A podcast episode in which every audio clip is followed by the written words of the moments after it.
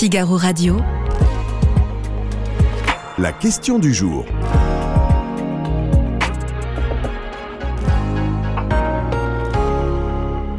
Focus aujourd'hui sur les objectifs climatiques de l'Union européenne, très ambitieux évidemment. Au vu de l'urgence, reste à savoir s'ils sont applicables et surtout réalisables. Alors ce pacte vert a été voté il y a tout juste deux ans, mais reste pour les pays membres à se mettre d'accord. C'est un autre projet. À l'heure où l'on se parle, Bruxelles ambitionne de réduire de 57% ses émissions de gaz à effet de serre d'ici 2030. Et puis il y a évidemment ces voitures thermiques, cette interdiction des voitures thermiques qui fait beaucoup de bruit. Il y a ce, ce débat et on en parle tout de suite avec notre invité Florent Florentin Collomb, ancien correspondant du Figaro, grand reporter au service économie du Figaro. Bonjour Florentin. Bonjour Augustin. Alors, cette question du jour, les objectifs climatiques de l'Union européenne à l'horizon 2030 vous semblent-ils réalistes Alors cela fait deux ans qu'on parle de ce fameux pacte vert, mais pourquoi se pose-t-on la question aujourd'hui? Ben, on commence à discuter de la faisabilité de ces, ces enjeux parce qu'on arrive un peu à mi-parcours de, des objectifs. On n'est qu'en 2023, l'échéance c'est 2030, mais en gros c'est un vaste plan qui a été lancé par la Commission actuelle, donc la Commission européenne présidée par Ursula von der Leyen à son arrivée en 2019. Donc elle a lancé ça comme sa priorité, je dirais même la priorité des priorités, c'est-à-dire lancer un vaste plan euh, d'adaptation au changement climatique et de réaction de nos économies au changement climatique. Donc, elle a fixé des objectifs très ambitieux qui sont, vous l'avez dit, réduire de 55% les émissions euh, de gaz à effet de serre d'ici à 2030. Et c'est par rapport aux émissions de 2005. Voilà, c'est ça. Et parallèlement, euh, la neutralité climatique en 2050, on en reparlera peut-être. Donc les objectifs sont posés. Et depuis, on décline euh, la mise en œuvre de ces objectifs texte par texte. Ça correspond à une cinquantaine de textes législatifs, hein, de projets de loi. Et aujourd'hui, c'est du concret. Et aujourd'hui, c'est du concret parce qu'on le décline dans l'agriculture, dans l'industrie, dans les transports, dans le logement, etc.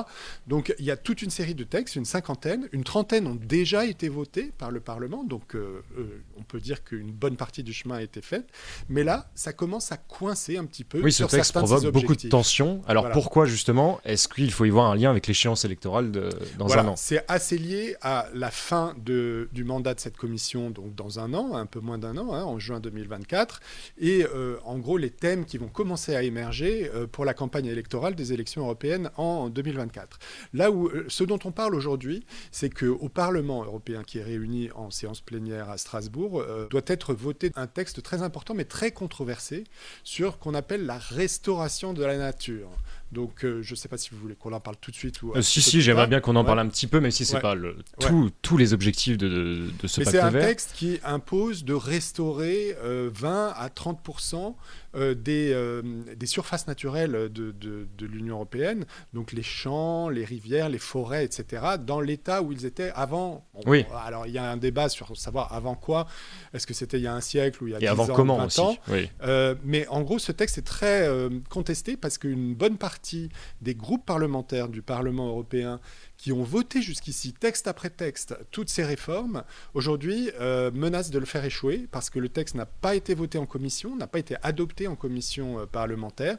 Donc il doit être adopté ou non en plénière demain. Et il y a un suspense. Et franchement, on ne sait pas si ça passera. Et si ça passe pas, ça sera la première fois qu'un des objectifs de ce plan vert n'est pas euh, adopté.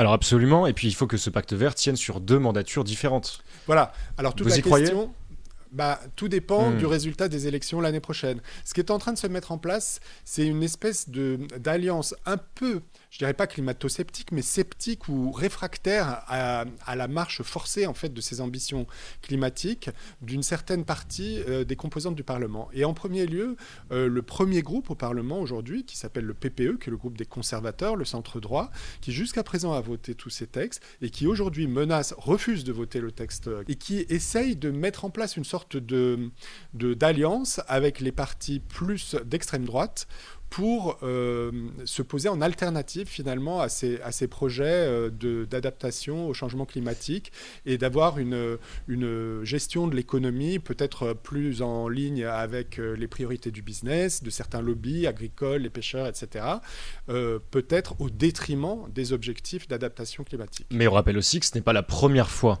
qu'il y a un problème, puisqu'il y avait aussi cette fronde anti-électrique dont vous parliez d'ailleurs dans nos colonnes. Oui.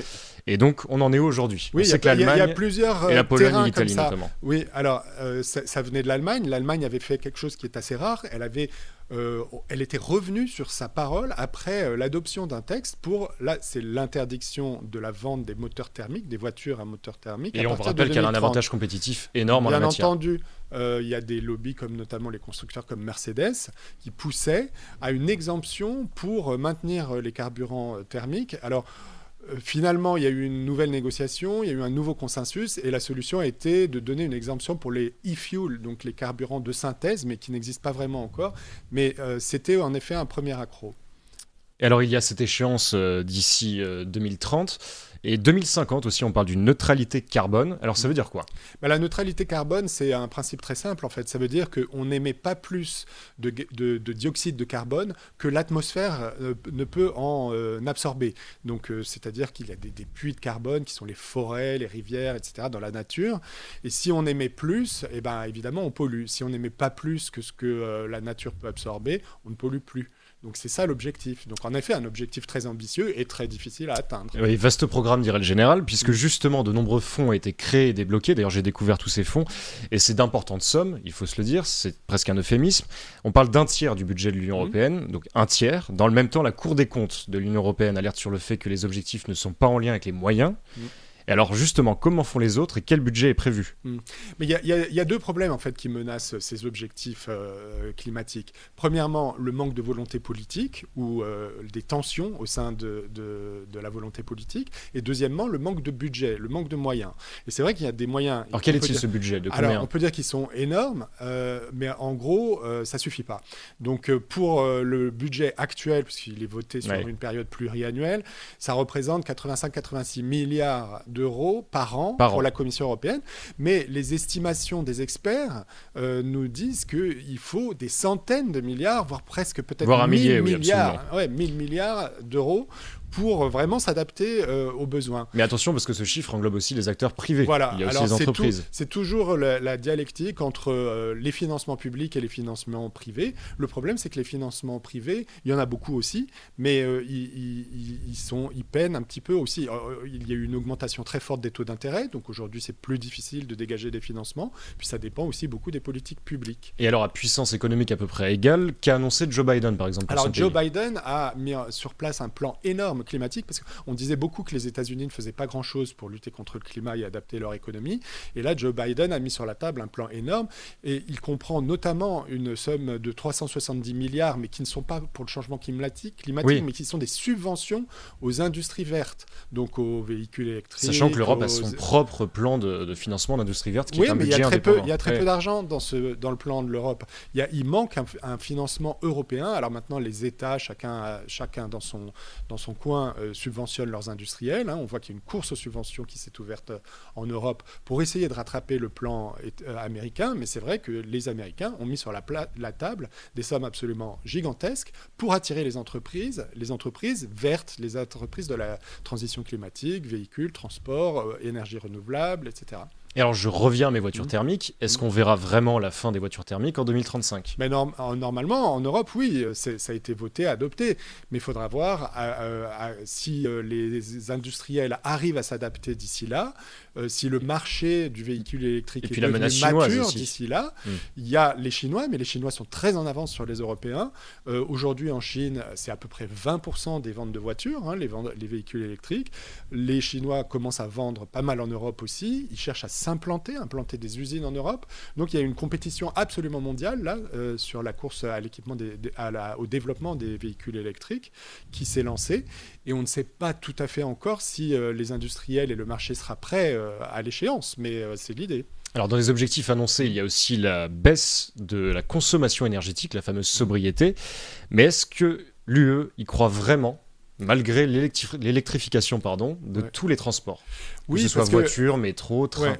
Bah, métro, train, c'est quasiment déjà le cas. Absolument. hein. Donc, euh, Métro, pas euh, partout. oui. ouais, ouais, il y a- non, pas tout à fait. Il y a une transition qui est en train de se, se- se mettre en place. En va avoir besoin d'énergie électrifier, en effet, le parc euh, automobile, mais euh, c'est une consommation bien moindre que celle du, du fossile aujourd'hui. Donc, en effet, et puis il y a la consommation énergétique des logements aussi, on n'en a pas parlé, sur laquelle il y a énormément de, de progrès à faire et de, et de gains à obtenir. Et la Suède qui fait un peu figure de modèle là-dessus et qui gagne énormément de, Ouais. de gains d'énergie là-dessus d'ailleurs. Absolument, en efficacité énergétique. Et euh, justement, alors Emmanuel Macron, on revient Emmanuel Mhm. Macron, lui-même plaidait pour euh, une baisse ou un arrêt dans les contraintes environnementales lorsqu'il plaidait pour la réindustrialisation de la France. Oui, Est-ce que ce pacte vert peut freiner la compétitivité de notre continent et même plus de notre pays? Bah, on peut le voir des deux manières. D'un côté, ça pèse énormément sur les industriels, sur le développement en effet de l'activité économique. Euh, donc c'est des contraintes supplémentaires, des coûts supplémentaires parce que c'est très très coûteux. Mais en même temps, ce sont des opportunités de développement et de croissance euh, pour euh, les, économies. Donc il y a de très nombreux secteurs qui se développent, des start-up, mais aussi des très grandes entreprises, de très grands groupes qui ont complètement embrassé cette transition énergétique et qui investissent massivement dedans en se disant que ça peut être la nouvelle révolution industrielle. Et c'est pas pour rien que Joe Biden a mis ses centaines de milliards sur la table pour essayer d'attirer ces entreprises. Parce qu'il y a un gain de compétitivité à, à- à faire là maintenant. C'est maintenant que ça se passe. C'est dans les 5, 10 ans euh, à venir que ça se passe euh, pour les pays euh, de, de se mettre de se mettre de s'adapter en fait à cette nouvelle économie qui est en train de se développer et qui peut être génératrice de beaucoup d'emplois de beaucoup de, de croissance Alors, Il y a des craintes de aussi sur la voiture électrique, sur la perte d'emploi. Il y a Bah, encore des il sujets qui font il y débat. aura des le problème c'est qu'il y Que aura ce des, soit les des- pompistes, il y aura la, des la pertes d'emplois sur certains oui. secteurs et puis des, nouv- des, des nouveaux emplois, comme quand on est passé de la charrette euh, au véhicule thermique. En effet, euh, les fabricants de charrettes ont dû euh, beaucoup sacrifier dans leur main-d'œuvre. Donc euh, c'est une révolution, hein, c'est pas pour rien. Et c'est pour ça que c'est douloureux, c'est pour ça que c'est compliqué, c'est pour ça que c'est contesté politiquement. Macron, il a surpris, ça fait deux mois exactement qu'il a évoqué cette pause dans les réglementations Oui, qui a fait beaucoup de débat hein. Bon, quand il a dit pause, il n'a pas dit il faut qu'on arrête de mettre en place ce qui a été adopté et voté. Donc, en gros, dans son esprit, c'était on a voté un plan. Voilà, on a voté un plan extrêmement ambitieux. Mettons-le en place, mais arrêtons-nous le temps de digérer et de mettre en place ce qui a été voté. Mais le problème, c'est que ce discours euh, commence à commence à, à gagner du terrain, puisque plusieurs autres chefs d'État, chefs de gouvernement ont eux aussi, à leur tour, dit qu'il fallait faire une pause. Certains euh, commencent à même freiner euh, là-dedans. Donc, on voit une Europe qui se divise un petit peu sur ces sujets, alors que jusqu'à présent, elle était assez unie. Alors justement, il y a autre chose. Donc on a cité la diminution des émissions de gaz à effet de serre de à peu près 55% d'ici 2030. On a parlé de la baisse de consommation. Et puis il y a un troisième sujet, c'est les énergies renouvelables. Alors là, on se dit, tous les pays européens ont des politiques très différentes sur, sur l'énergie. Est-ce qu'il y a un consensus qui se dégage? Non, c'est la grande bataille. C'est la, oh, je dirais même la foire d'empoigne.